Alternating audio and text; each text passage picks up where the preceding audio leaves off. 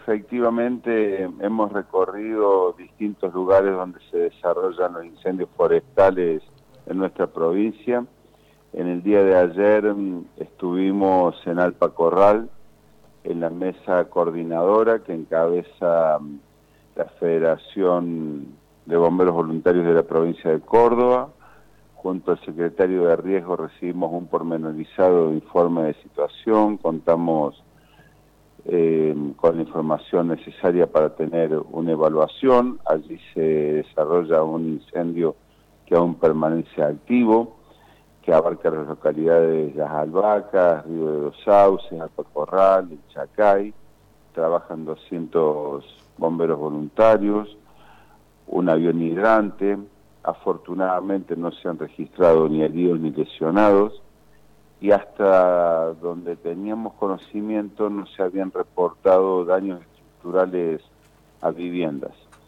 Entonces les puedo decir que en la zona de las sierras de Río Cuarto se seguirá trabajando en la jornada de hoy, esperando que mm, amaine un poco el viento y que las condiciones meteorológicas que son realmente en este momento muy favorables en favor de los incendios forestales, quizás como nunca antes en la historia de Córdoba, eh, puedan permitirle tanto a los aviones hidrantes como a los bomberos voluntarios poder desarrollar su acción. Ministro Mosquera, ¿cuántos efectivos de bomberos están trabajando? ¿Con qué recursos alcanzan? El sistema bomberil de Córdoba es un sistema muy sólido. Córdoba cuenta con una dotación de 5.000 bomberos voluntarios, cuenta con equipamiento, tecnología y logística de primer nivel, muchos de ellos de última generación. Ahora bien, un incendio con esta extensión, que como ustedes decían en el inicio de esta entrevista, que comprende sectores del departamento Río Cuarto al que, al que hacíamos referencia, sectores del departamento Santa María, como la zona de Alta Gracia, La Paisanita, Falda del Carmen, Potredillo de la Reta, sectores del departamento Punilla como Cuchi Corral, eh, o como en su momento fue La Falda, eh, sectores del departamento Cruz del Eje y sus parajes, Characá, Toro Grueso, eh, en fin, las condiciones meteorológicas tornan crítica la situación, los bomberos voluntarios, tanto de la Federación de Bomberos Voluntarios de la provincia de Córdoba como de la agrupación serrana, consideran que los recursos humanos con los que cuentan por el momento son los adecuados para seguir dando este combate y el equipamiento que tiene el sistema bomberil de Córdoba, insisto, es de última generación y es lo que está haciendo que se preserven las vidas y los bienes de las personas.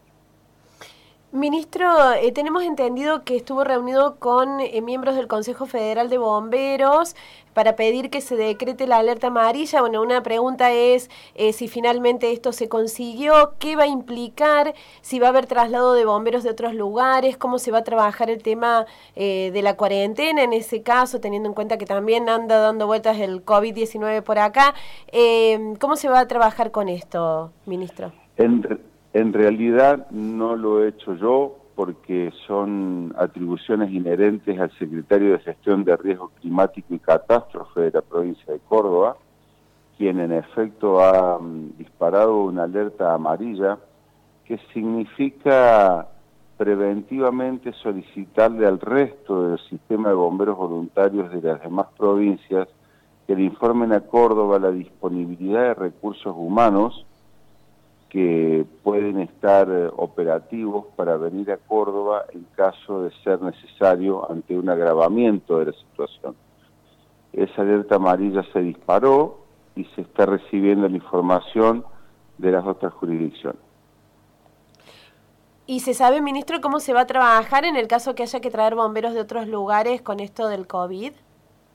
Le insisto que eso es una atribución que le compete al secretario de riesgo de la ah, provincia. disculpe, disculpe, está bien. No, pero se tomarán las medidas sanitarias correspondientes para que no importe un riesgo epidemiológico para nuestra provincia. En caso de que ocurra, porque todavía no se ha disparado una alerta roja ni se ha resuelto convocar a bomberos de otras provincias, insisto con ello, hay una alerta amarilla por el momento preventivamente para poder saber qué disponibilidad de recursos humanos tendrían las distintas provincias que tienen sistemas de lucha contra el fuego para poder venir a Córdoba en caso que hubiera una alerta roja.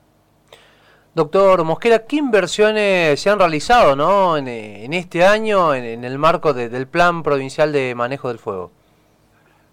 Múltiples inversiones, múltiples inversiones las permanentes ayudas y subsidios a los distintos cuarteles, que son casi 190 cuarteles los que componen el sistema bomberil de Córdoba, kits forestales, camionetas, ropa ignífuga, múltiples inversiones. Eh, Córdoba tiene un robusto sistema de lucha contra el fuego, me atrevería a decirles de los más completos y modernos del país. Y además una capacitación por parte de su sistema de bomberos que es ejemplo en el país y también en Sudamérica.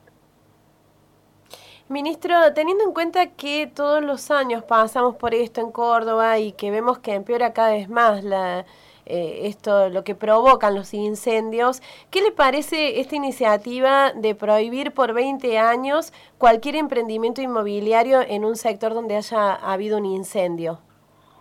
Por ejemplo, en primer lugar, En primer lugar, no es Córdoba solamente la que es objeto de incendios forestales. Córdoba inscribe su nombre dentro de las regiones del mundo de más alto riesgo de incendios forestales, junto a California, Australia, Cataluña, Galicia, y entonces en orden a ello y a nuestro clima, y particularmente este año, que es el año con el clima más propenso para los incendios forestales del que se tenga memoria.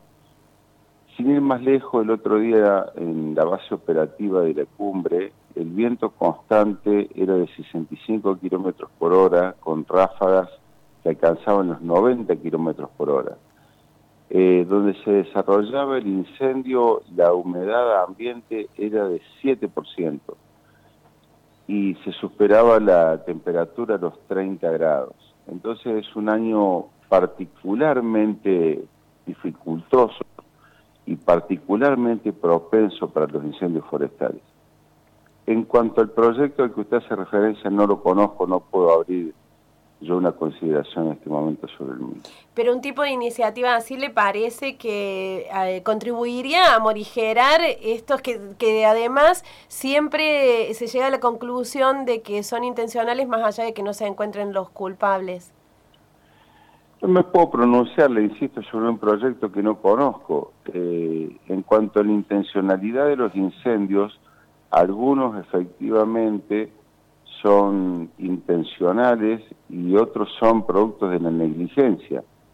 Pero es materia del Poder Judicial y de los fiscales que intervienen en, estas, en estos eventos eh, determinar y deslindar responsabilidades. Ministro Mosquera, bueno, Teniendo en cuenta ¿no? estos incendios que hace ya semanas que, vienen asolando gran parte de, la serranía cordobesa y sumándole muchos casos ¿no? este componente intencional que tienen los mismos, hace un rato lo señalaba el intendente de Santa Cruz del Lago, que han visto personas con bidones de combustible yendo a prender, eh, como también el caso de, de, la familia Becerra y cerca también de la localidad de Altagracia, donde también se han prendido muchísimas hectáreas. ¿Usted cree, qué cree que hay detrás de todo esto, de estos incendios? No puedo aventurar conjeturas. Se está investigando. Anoche hasta últimas horas estuvimos reunidos precisamente con el fiscal general adjunto Héctor David, con la fiscal Jorgelina Gómez, que tiene jurisdicción sobre la zona, por supuesto, autoridades de la Policía de la Provincia de Córdoba y de Defensa Civil, todo esto es materia de investigación. y hay que investigar, dilucidar, identificar a los responsables y luego sacar las conclusiones. Sería aventurado de mi parte arriesgar intencionalidades y propósitos que, por cierto, desconozco. La última, ministro, y eh, lo dejamos que siga con su trabajo, eh, se supo que la CONAE eh, logró tener información satelital sobre la situación de acá de Córdoba, que ha planteado la Carta Internacional respecto de esto. ¿Se está trabajando, se piensa trabajar en algún sistema que aproveche esta tecnología satelital para elaborar algún sistema de alarma, algo que permita prevenir esto que sucediendo y que, y que además genera daños irreparables. Mire, el gobernador ha sido muy claro, se dispondrá todo lo necesario, todos los recursos necesarios para mitigar los daños económicos, sociales, estructurales que haya generado el incendio y la remediación ambiental de las consecuencias de este incendio. En cuanto a la disponibilidad de información satelital y otras tecnologías, Córdoba cuenta con todas ellas, con todas ellas. Hay algunas circunstancias que las alertas tempranas pueden hacer predictivas las situaciones y otras situaciones que evidentemente no lo son.